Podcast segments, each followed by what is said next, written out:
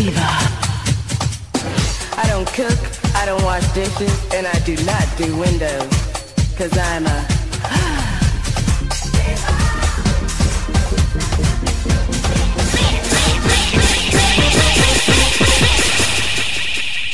How do you spell diva?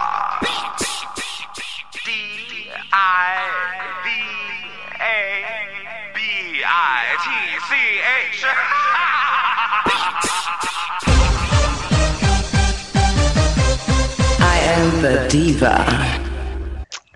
Olá, gente! Olha quem voltou depois de quase uma temporada aí, né? Um- acho que chegou a bater um semestre sem pôr as caras por aqui. Voltei, estou aqui de volta. Eu, I am Amanda, como eu me denomino atualmente. Para quem ouve já ou já ouviu meus outros episódios, ah, é isso que eu sempre falo. Eu tô mudando todos os dias, então hoje o meu Instagram é o I am Amanda. Eu voltei. O Diva Trans tá ali aposentadinho, né? Tá meio que de molinho, tá, tá pendurado lá no sol para ver se ele seca. E hoje eu vim falar de um tema bem polêmico, porque quem é que nunca foi traído, né? Quem é que nunca passou por uma traição? Quem é que nunca levou um chifrão aí imenso? E aí eu vim debater algumas questões aqui ahn, que eu quero depois que se vocês puderem validar, né, os meus pensamentos ou não, eh, ou discordar deles também, vai ser bem legal a gente levantar essa enquete lá no meu Instagram para eu entender um pouquinho ah, de, de, de em, em que situação da vida de vocês vocês estão, né? Eu vou começar então falando ah, de um assunto bem polêmico, que é sobre a traição, né? Quem nunca foi traído? Quem nunca foi traído que atire a primeira pedra. E aí tá todo mundo aqui com o telhado de vidro quebrado. Mas é, é, eu trouxe aqui mais para eu decorrer sobre ah, co- conforme a gente vai amadurecendo, né? Conforme a gente vai mudando e a gente vai evoluindo, principalmente, a gente muda o nosso conceito, até mesmo o conceito de enxergar uma traição, né, gente? Então, eu vou primeiro começar ah, ah, falando os meus sentimentos e como eu me sentia ahn, em, em tempos primórdios, em tempos remotos. Então, ah, que eu acredito que em algum momento alguma mulher já sentiu isso ou já fez isso.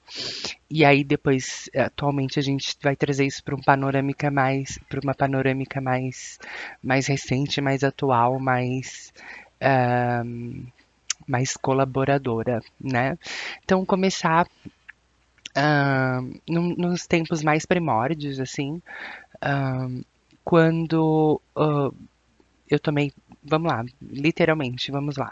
Quando eu tomei o meu primeiro chifre, né? Quando eu descobri a, a primeira vez que eu havia sido traída. Então, ah, normalmente, eh, eu não sei se isso também acontece com os homens, meninos que estiverem me ouvindo, por favor, e quiserem dar o seu depoimento, o meu, o meu direct do Instagram está todo aberto para vocês. Podem ir lá e comentar, seria bem legal eu conhecer a opinião de um homem ah, que já tomou um chifre, porque a gente pouco, pouco se lê, ou pouco se fala, ou pouco se ouve, né, de homens que literalmente têm coragem de dizer, ó, eu fui um chifrudo, eu fui um traído, peguei minha mulher na cama com outro.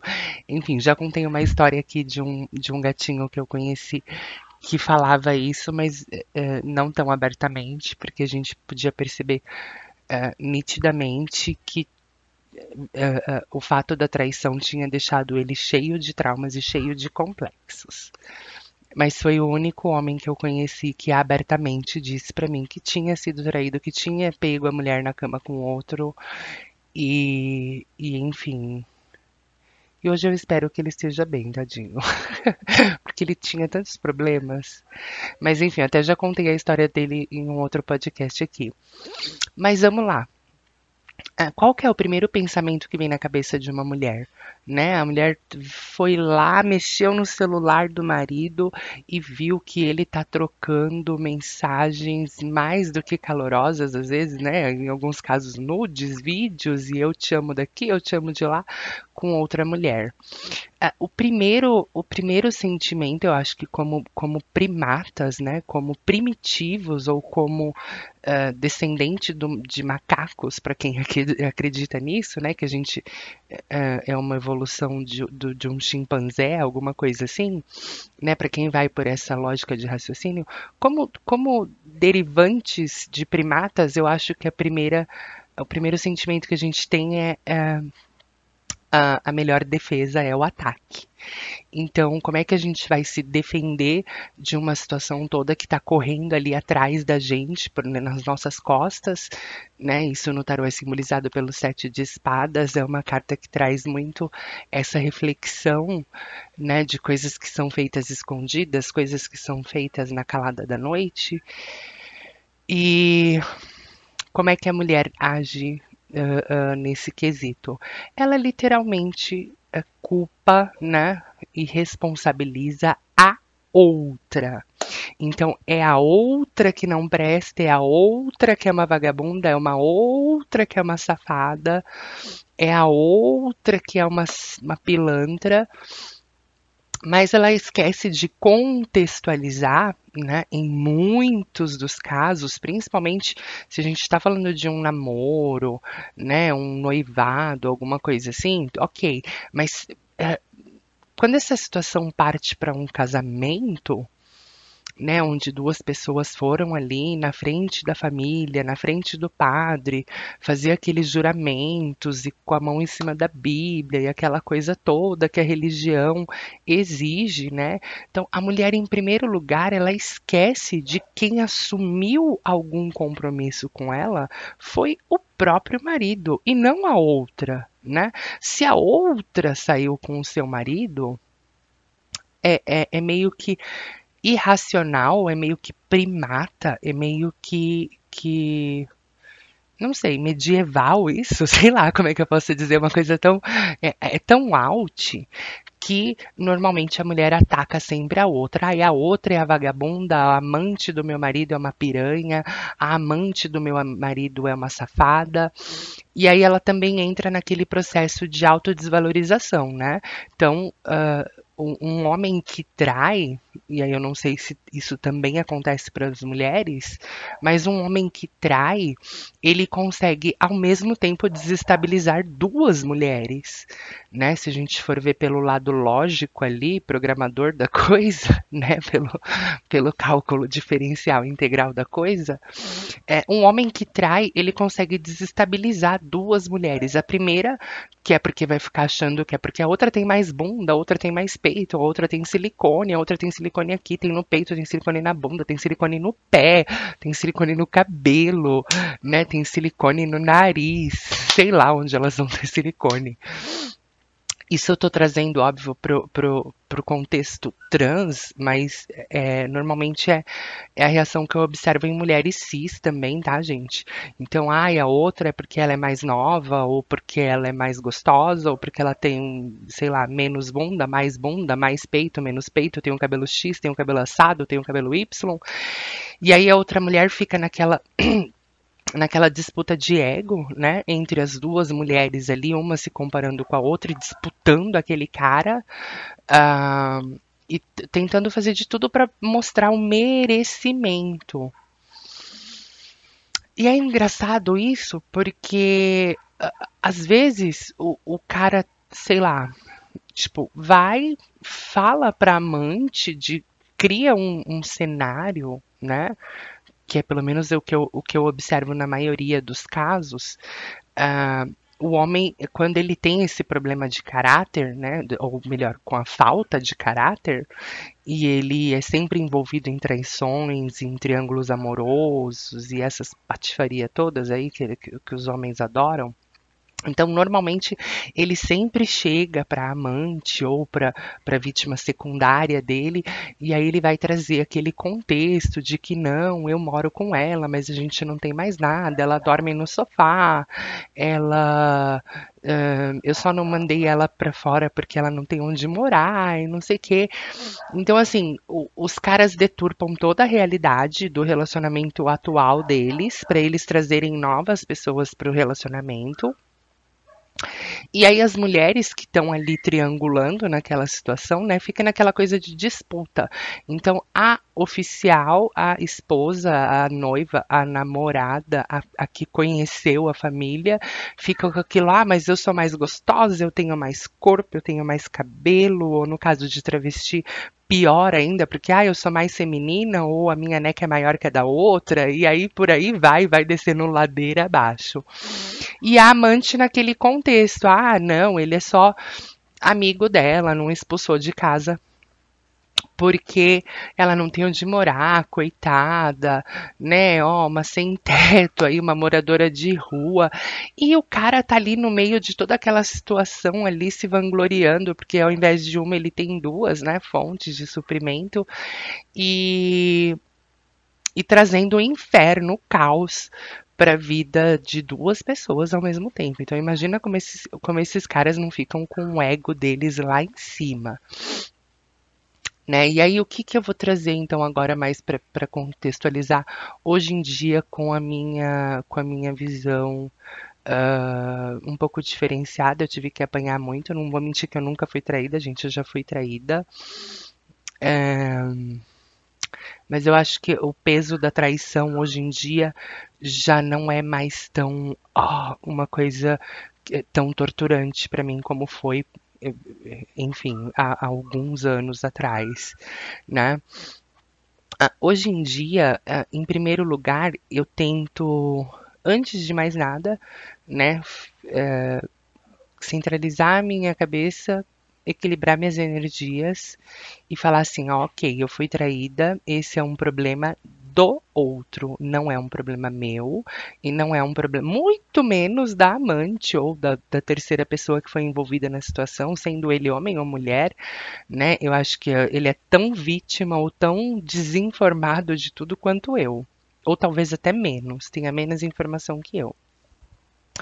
E aí, o que que acontece? Ao invés de hoje em dia eu culpabilizar uma terceira pessoa, né, eu consigo compreender que, por exemplo, um, um, homem que está em um relacionamento, ah, ok, nós temos um relacionamento e ele é um relacionamento sério, né? Se a gente combina antes, mesmo relacionamento sério, porque é, eu vou trazer um tema aqui um, no próximo episódio, prometo que agora, ó, fazendo dedinhos para vocês.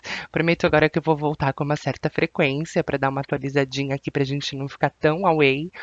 Mas eu vou entrar em relacionamentos não monogâmicos e coisas poli poliamoristas e a minha experiência que eu tive com esse campo, mas não adentrando muito nesse nesse quesito, porque eu quero trazer um outro episódio só para a gente falar disso, de poliamor e etc, e toda aquela baixaria que eu adoro, por sinal.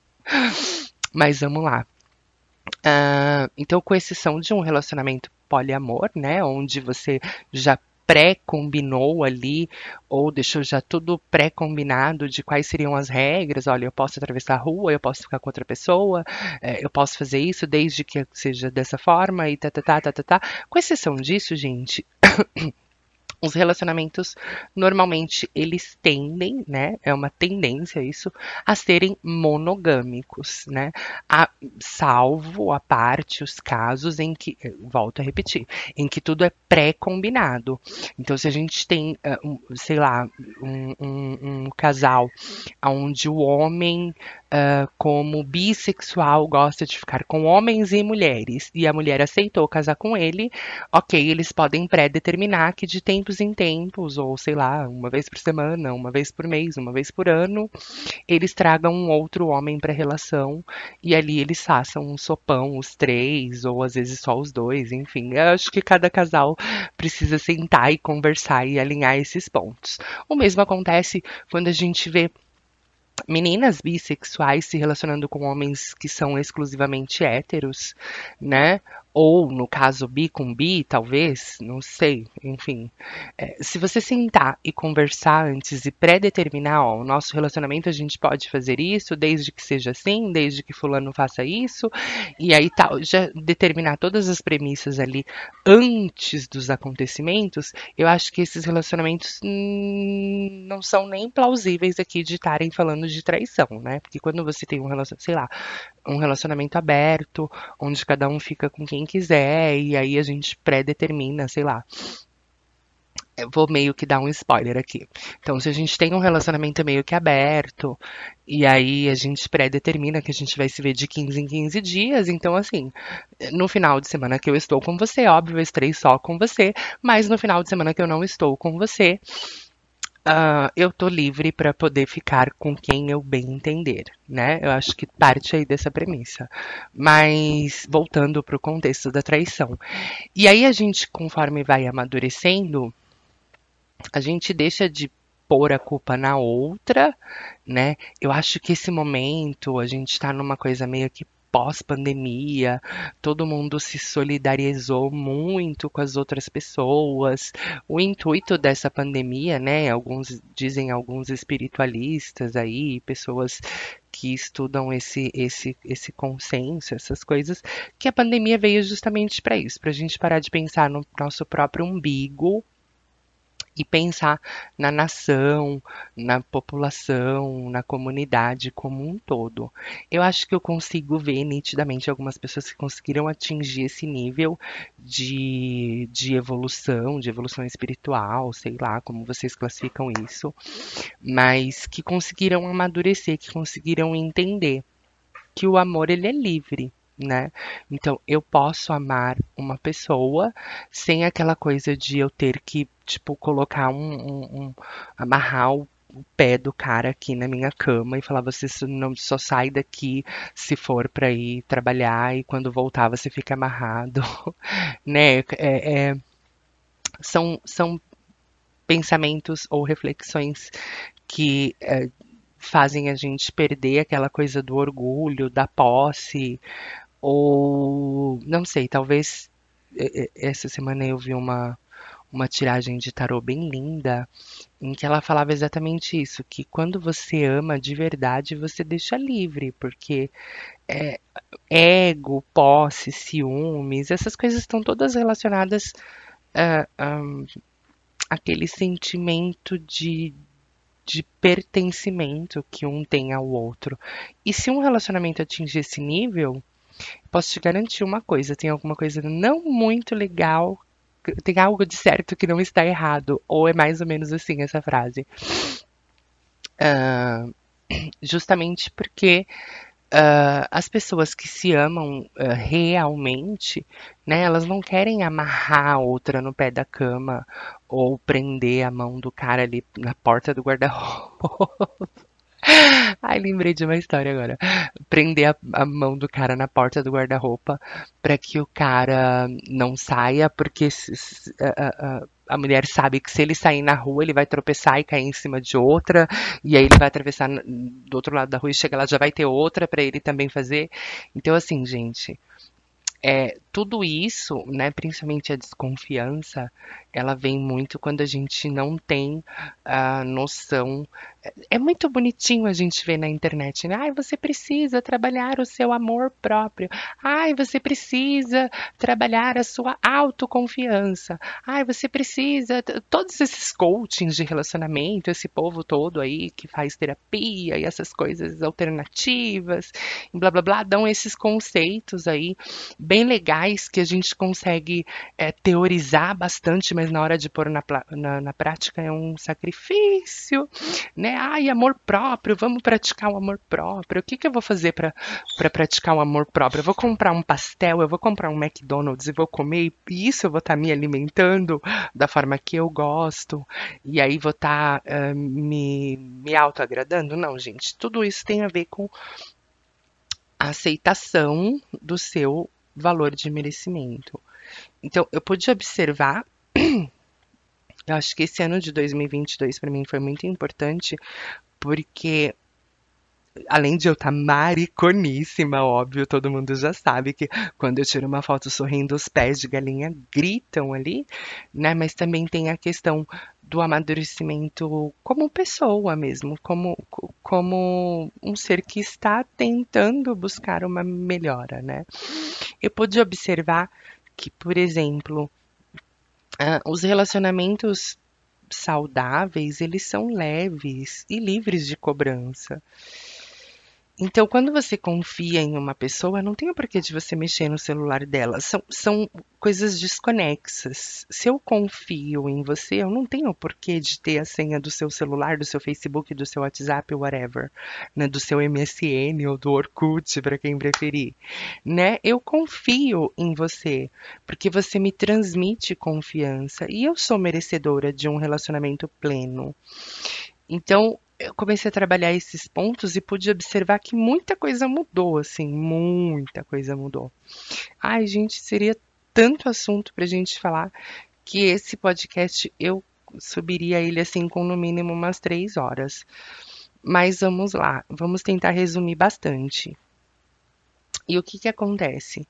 é, esses coachings falam muito sobre ai, auto amor, auto merecimento e blá blá blá, você precisa trabalhar isso e tal, mas ninguém dá a fórmula mágica, né? Fala assim, ó, você vai encontrar o auto amor se você fizer isso, sei lá, comprar um pastel de pizza para você numa sexta-feira à noite, ou se você comer um hambúrguer do McDonald's num sábado.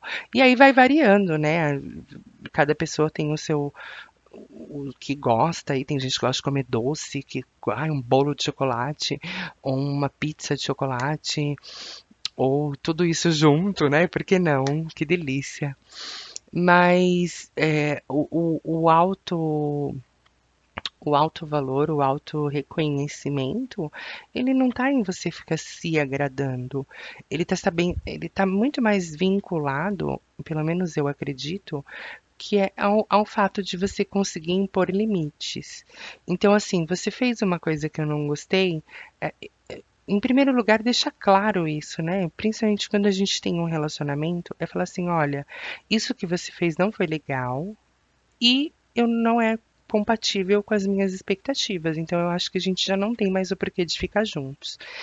E aí colocar essa pessoa para refletir um pouco, né? Se, se aquela atitude que ela teve com você não foi tão legal, né? Por que, que a gente fica, às vezes, dando duas, três, quatro, cinco, seis chances para a mesma pessoa que está ali o tempo inteiro te machucando e sabe que no final de tudo você vai perdoar ela porque você gosta, você já demonstrou, né? Você foi lá e abriu a bocona e disse, ai, eu te amo. E aí, ai, você pode pisar em mim que eu sou o seu tapete. Então, gente, é, é, eu acredito que os anos, e principalmente essa parte de pandemia, essas coisas, me fizeram refletir sobre o auto-amor, o auto-perdão, né? a autoaceitação. Hoje em dia eu consigo olhar para mim de uma forma muito mais plena, né?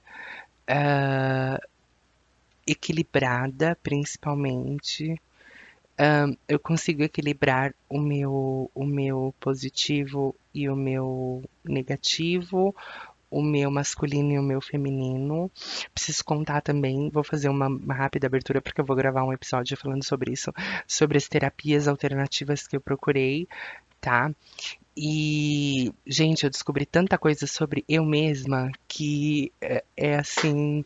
É, de deixar de, de cair o cu da bunda. Vou usar essa, essa, essa, essa frase que me veio agora porque eu achei ela é a que mais combina, né? Quando a gente começa a fazer terapia, seja ela qual for a terapia, você começa a descobrir coisas em você mesma que você fala, caralho, isso tudo estava aqui o tempo inteiro e eu jogando para debaixo do tapete porque eu não queria compreender, porque eu não queria entender.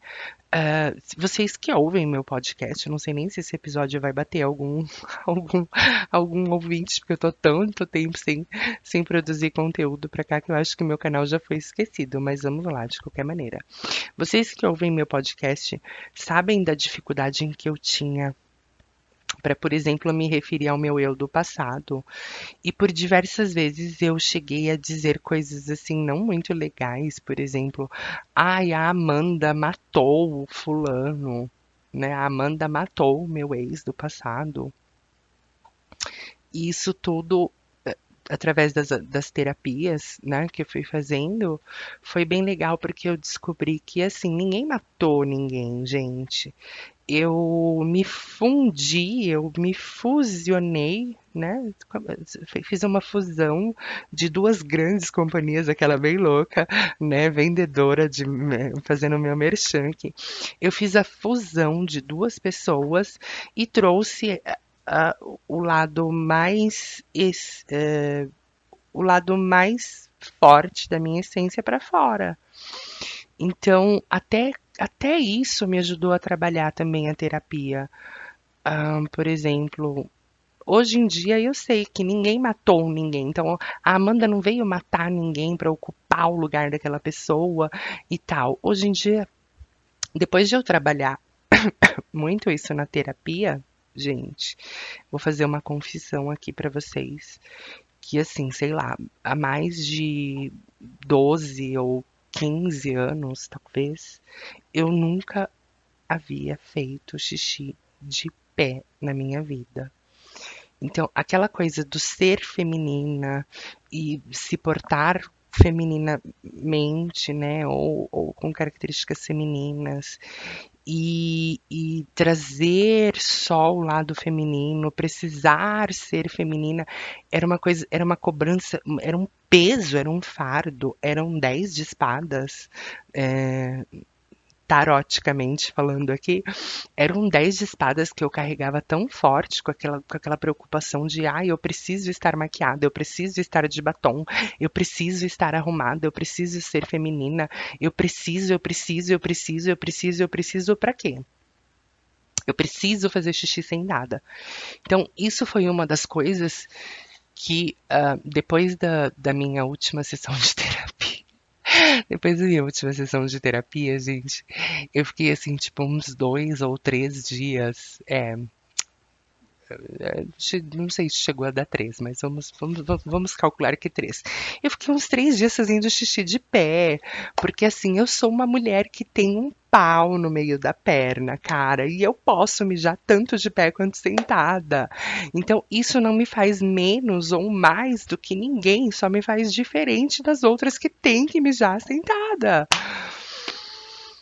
E, meu, foi, foi. Tá sendo, assim, um processo tão incrível, tão maravilhoso. Principalmente eh, por essas questões, sabe? A gente trabalha o nosso lado masculino e o feminino, nossas energias yin e yang, positivo e negativo. E, gente, ah, eu queria muito mandar. Eu sei que ela não vai ouvir, mas eu queria mandar um beijo para Lara, minha terapeuta, ah, que está me acompanhando durante todo esse meu processo de evolução. E, e inclusive que ela conseguiu fazer uh, eu mudar esse pensamento, porque olha só, gente, eu cheguei lá uh, ah, para iniciar o, o, processo terapêutico e tudo, e eu tinha um bloqueio, eu tinha um, uma crença limitante, algo que me foi implantado na minha mente lá na minha infância. de que o homem não era confiável. Então todo homem mente, todo homem trai, todo homem é, engana a mulher. O homem nasceu, tá? Hoje eu tenho, não tenho problema nenhum em falar isso, porque graças a Deus eu já tratei. Mas o homem nasceu para enganar a mulher. Então era assim que eu enxergava os homens. Todos os homens para mim não prestavam, mentiam, nasceram para enganar, enganar as mulheres. E eu não conseguia sentir é... Não sei. Uh, coisas sempre ficava com o pé atrás quando era alguma coisa. Ah, veio de um homem e ixi, tem uma segunda intenção. Então, assim, às vezes até recusava gentilezas. Ou eu vou trazer um, um exemplo bem ridículo aqui. Um, sei lá, se um homem eh, oferece para abrir a porta do carro, pronto, eu já, não, ele só quis abrir a porta do carro porque no final ele quer me comer. Então tudo para mim, a minha, a minha imagem do masculino era tão deturpada, a começar pela minha existência, né? Eu nasci como um garoto. E aí foi tudo tão deturpado na, na minha cabeça e na minha mente que eu tinha esse problema, esse, essa, essa aceitação de achar que os homens mentiam, os homens enganavam, os homens. É, tudo isso pela não aceitação do meu lado masculino. Olha que complexo isso, né? Mas voltando pro tema aqui. Então, só para concluir, tá? A parte da terapia, óbvio. E aí a gente trabalhou, trabalhou, trabalhou trabalhou de uma forma muito intensa. A terapia que eu faço é uma terapia muito intensa, pessoal. Então, assim, eu fico uh, literalmente fora do, do contexto. É um retiro que a gente faz e dura um final de semana inteiro. Então, nesse final de semana, eu não tenho acesso a celular, eu não tenho acesso a redes sociais eu não tenho contato com o mundo externo, eu estou ali para me tratar e tratar das minhas questões. E, e para mim está sendo muito, muito, muito proveitoso.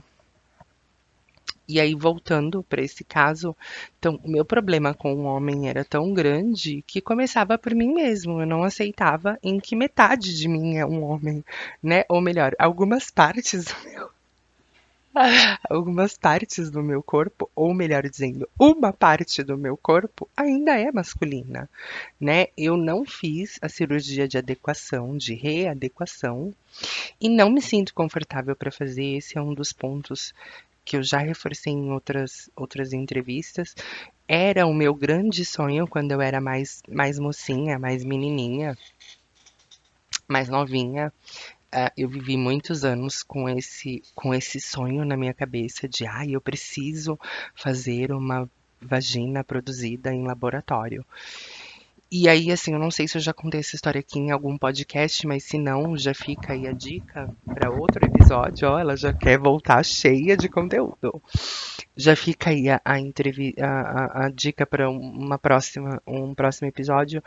É, quando eu efetivamente iniciei o tratamento hormonal. E aí falei, não, a partir de agora eu não, não uso mais roupa masculina, eu só uso roupa feminina, meu nome a partir de agora é Amanda, e bibibi bobobó. Então, quando, pr primeiro esse processo da minha própria aceitação em, em assumir uh, a minha essência, assumir o meu gênero feminino, para mim e para a sociedade, porque o mais difícil não é você sei lá, se vestir de mulher e sair na rua. É você se vestir de mulher e olhar no espelho e aquilo te agradar. Então, eu acho que a, a primeira barreira que a gente precisa quebrar é a da autoaceitação. Eu me vestir de mulher e olhar no espelho e falar, caralho, eu tô gostosa pra caralho. então, é, esses, essas coisas com o masculino eram tão desreguladas e desequilibradas na minha vida que eu tinha até esse problema de não conseguir fazer xixi. E aí, quando eu iniciei o tratamento hormonal lá, uh, há muitos anos atrás, não, não preciso detalhar quantos, porque entrega muito a minha idade. Mas assim, quando eu iniciei o tratamento hormonal lá, a gente passa por aqueles milhões de, de exames e check-up, bateria e coágulo e sei lá, e faz tudo e tal, tal, tal. E aí a médica me explicou, né? Ela existe, ó, tem, existe o método X, o método Y, o método Z, existem vários métodos para que você tenha a sua vagina produzida em laboratório lá, a sua laricinha bem bonitinha. E ela quando começou a detalhar como seria o meu processo, eu acredito que ali, naquele primeiro momento, foi o momento em que eu comecei a desistir de um sonho. Porque, assim, só, só para eu contextualizar aqui para vocês e vocês entenderem, uh, cada ser humano é um ser humano, então óbvio que tem umas que vai fazer na primeira e já vai ficar com a Laricinha linda, maravilhosa, a Pepequinha de pousar na Playboy, o que não seria o meu caso. Então, assim, em um primeiro momento, é, eles viram o órgão para dentro, né? E aí você vai para sua casa e fica usando aqueles dilatadores E aí eu teria que esperar passar aproximadamente, né, de acordo com a cicatrização e o processo de recuperação do corpo após cirurgia e tudo mais. Então, assim, mas eu vou trazer mais ou menos os tempos em que ela elucidou e trouxe ali no contexto para mim. Então, eu teria que esperar mais ou menos aproximadamente dois anos, para depois de dois anos eles abrirem a minha barriga como se fosse fazer uma cirurgia. uma cirurgia aquela que tira o bebê, meu Deus, esqueci. Uma, uma cesárea. Então, eles literalmente fariam uma cesárea, abririam um corte imenso de um lado ao outro da minha barriga, para pegar e tirar um pedaço do meu intestino e complementar com o meu canal vaginal. Isso me daria mais profundidade tá? E aí, novamente, eu ficaria ali naquele processo por cerca de um ou dois anos, né? Que é o prazo normal. Para depois eles irem e em um terceiro momento você ir abrir de novo a barriga, pegar um outro pedaço do intestino e fazer daquele pedaço de intestino um canal vaginal. Então, hoje em dia, quando as pessoas me perguntam por que eu, por que eu desisti do meu sonho de me embolsetar, se é que eu posso usar esse se é que eu posso usar esse, esse verbo. Por que, que eu desisti do sonho de ter uma laricinha? Porque eu acho que é um processo que é muito complicado. Existe muitas vertentes. A minha, o, o meu caso em específico, analisado por médicos, seriam necessárias no mínimo três cirurgias uh, para que eu pudesse atingir uma profundidade satisfatória, ou seja, para que eu pudesse sair com um homem que tem o babado normal, tá? Se eu pegasse um, tipo, antes de começar a namorar, ou sei lá, talvez no Tinder já, ou ou qualquer outro aplicativo, se ele no Facebook, quando eu fizesse um anúncio lá no Marketplace, eu teria que deixar bem explícito em que eu tenho restrições com homens que tenham o pipi de X a X tamanho, que era o tamanho do, da profundidade que iria dar ali. Então, como todo esse processo seria um processo muito complicado, e abre e fecha, abre e fecha, abre e fecha a barriga, e tira e corta, tira daqui, faz remendo e não sei o que, eu por já ser mais velha, talvez se eu fosse novinha, tivesse iniciado minha transição com 18, 19 anos e já tivesse ali louca querendo embarcar, fazer uma periquitinha, talvez eu tivesse feito, porque a gente quando é mais nova a gente é muito inconsequente, né? A gente tem mania de não pensar no lá na frente. Mas hoje em dia que eu já sou velha, já sou mariconíssima, é uma das coisas que quando eu iniciei a transição, principalmente me preocupou foi isso. Foi o fato de, sei lá, de um em um ano ou de dois em dois anos, por pior que fosse a minha recuperação, e, e de um em um ano, se minha recuperação fosse linda, maravilhosa, eles costuraram no dia seguinte, eu já estava pulando. De um em um ano eu ter que ficar me deitando numa mesa de cirurgia, se abrir inteira e cortar intestino e fazer remendo e tudo mais. Então, isso pensando não sei, pelo menos foi o que, o que fez eu desistir do meu sonho. Sei lá, eu podia pegar uma infecção hospitalar, ou talvez ter uma rejeição do órgão, necrosar. Ai, são N coisas, N motivos que podem acontecer que fazem você brochar de ter uma laricinha foi o que aconteceu, pelo menos foi o que aconteceu comigo, tá? Eu vejo relatos de meninas que fizeram a primeira cirurgia e depois de seis meses já estavam lindona para fazer a reparadora, que é essa que, que eles abrem a barriga e pegam um pedaço do, do intestino para complementar e elas estão super felizes, estão super realizadas. Uh, então, como é um contexto que varia muito, né, não tem ainda, sei lá, um, um, uma Bíblia, um, um, livro, uma enciclopédia escrita sobre, ó, se você fizer isso, vai acontecer isso, se você fizer aquilo, vai acontecer aquilo, e se você fizer X, vai acontecer Y. Como muito se teoriza sobre, mas tem pouco conteúdo científico. Então eu preferi, né, aceitar, mesmo não aceitando, fui tratar em terapia isso depois, aceitar que eu tinha um órgão que não era um órgão feminino. E tá tudo bem. Existem mulheres de pinto aí, a todos. Esses dias eu até fiz uma postagem no meu No meu Twitter eu sou a mulher do ano 3000, eu tenho peito, bumbum e piu-piu. E aí ficou engraçado, porque ué, tem uma mulher que, sei lá, por um fator XYZ ela não pode engravidar. E aí ela é menos mulher que as outras por, por conta disso? Não, não é. Às vezes ela é muito mais.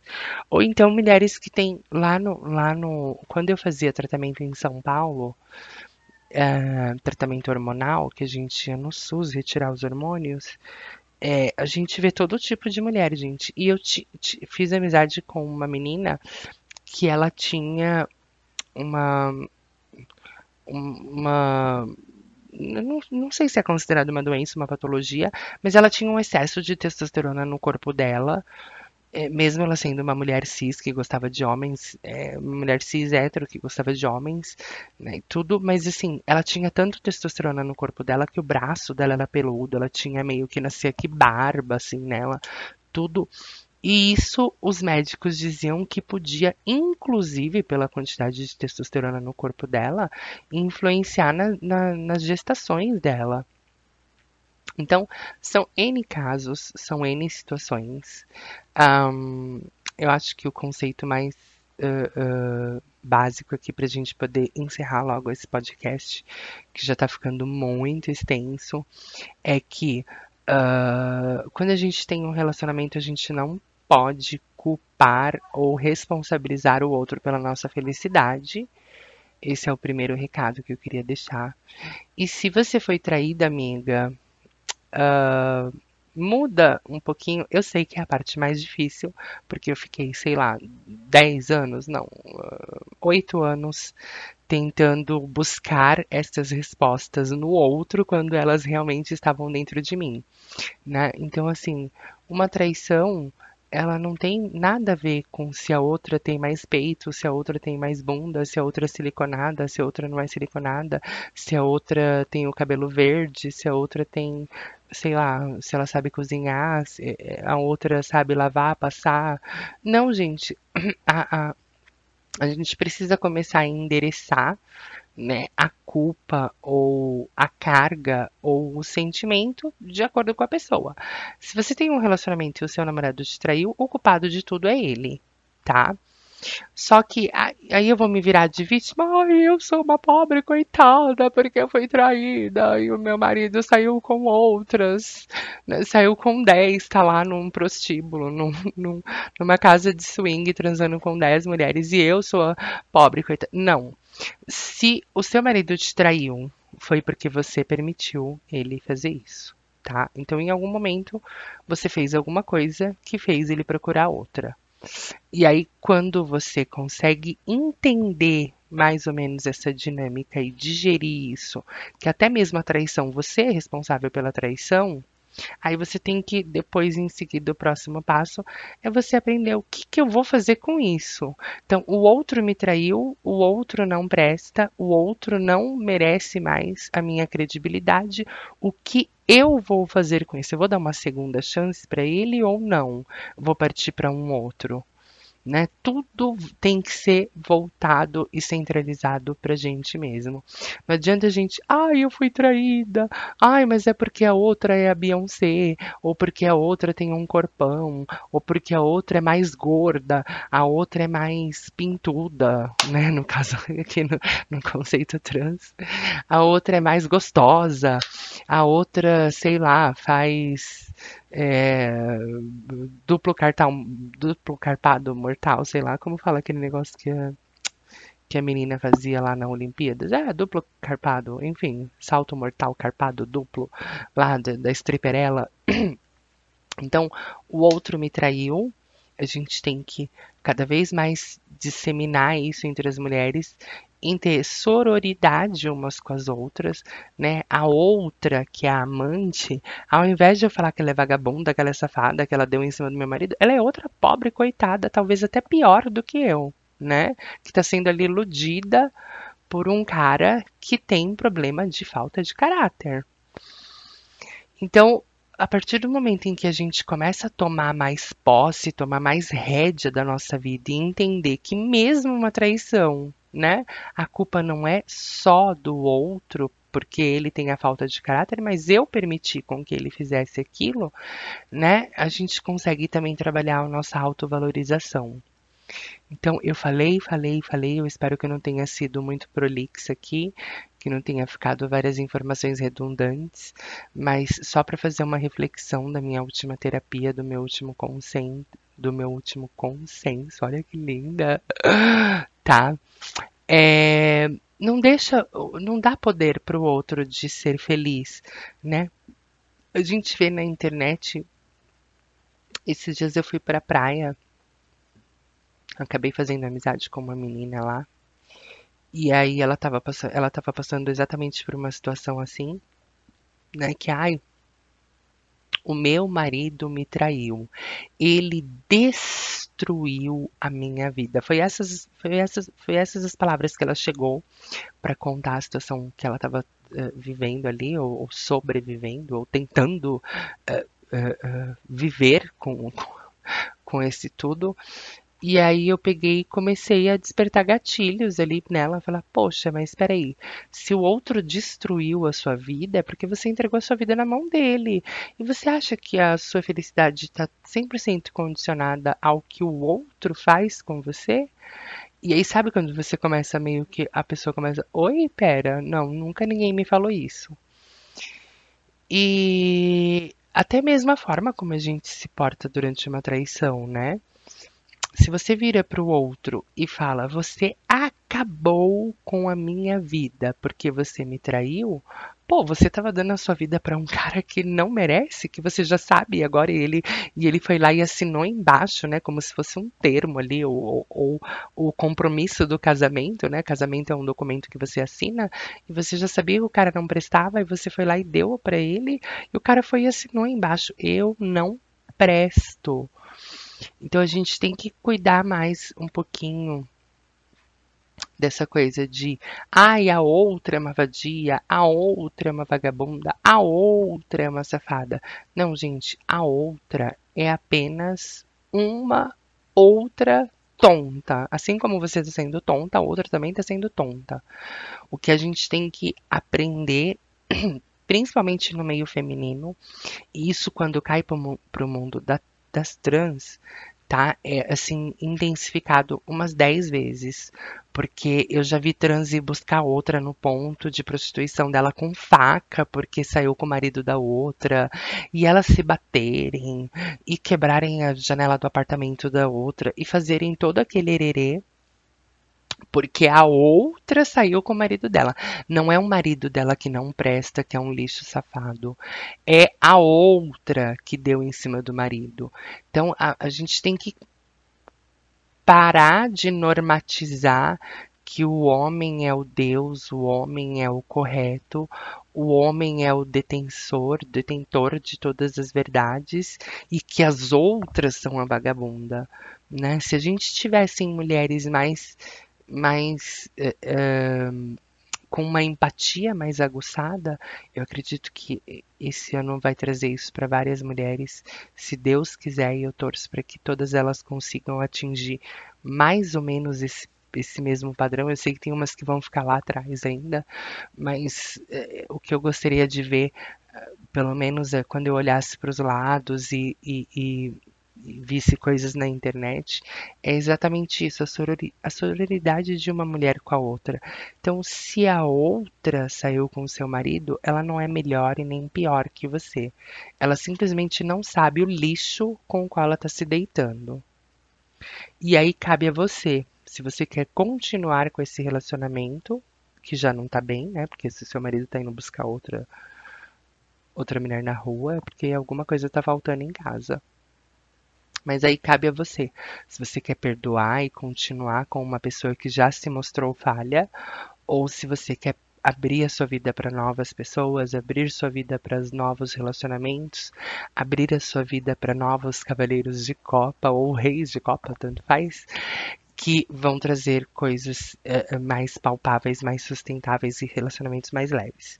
Então, eu espero que tenha ficado ficou bem confuso, eu sei, mas eu espero que tenha dado uma iluminada na cabeça de alguém aqui. E, e é isso, meninos. Se você ouvem os meus podcasts, eu queria opiniões masculinas também.